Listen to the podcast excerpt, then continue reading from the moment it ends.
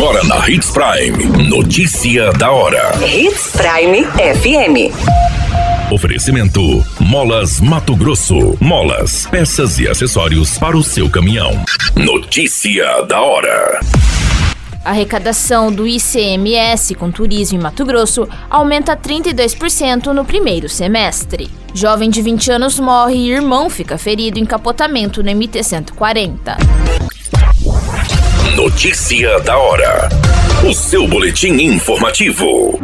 A arrecadação do imposto sobre a circulação de mercadorias e serviços com turismo aumentou 32% em Mato Grosso no primeiro semestre deste ano, comparado ao mesmo período do ano de 2022. De janeiro a junho foram arrecadados mais de 43 milhões com o imposto, enquanto no mesmo período do ano passado foram 32 milhões. O valor arrecadado com o imposto de janeiro a junho de 2023 também supera o montante arrecadado em todo o ano de 2021, que foi mais de 42 milhões. Conforme o observatório, o setor de alimentação teve participação em 61,47% do total arrecadado neste ano, seguido por transporte terrestre e serviços de alojamento.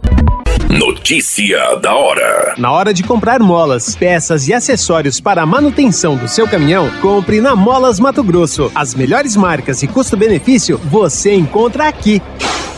Ligue 3515 9853 que a entrega mais rápida da cidade chega até você. Em Sinop, na Rua Valdir Dorner, 666, Setor Industrial. Em todo o estado, peças e acessórios para o seu caminhão é com a Molas Mato Grosso. Unidades também em Várzea Grande e Cuiabá. Molas Mato Grosso.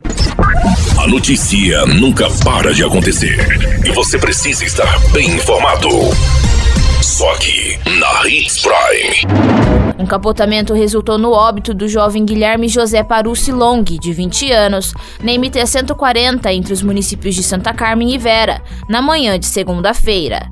O irmão da vítima também estava no veículo, sendo socorrido com ferimentos. Segundo informações preliminares, o condutor do veículo seguia sentido a Vera, quando próximo à entrada do município, perdeu o controle, fazendo com que o automóvel saísse da pista e capotasse. O corpo de bombeiros foi imediatamente acionado e se deslocou para o local.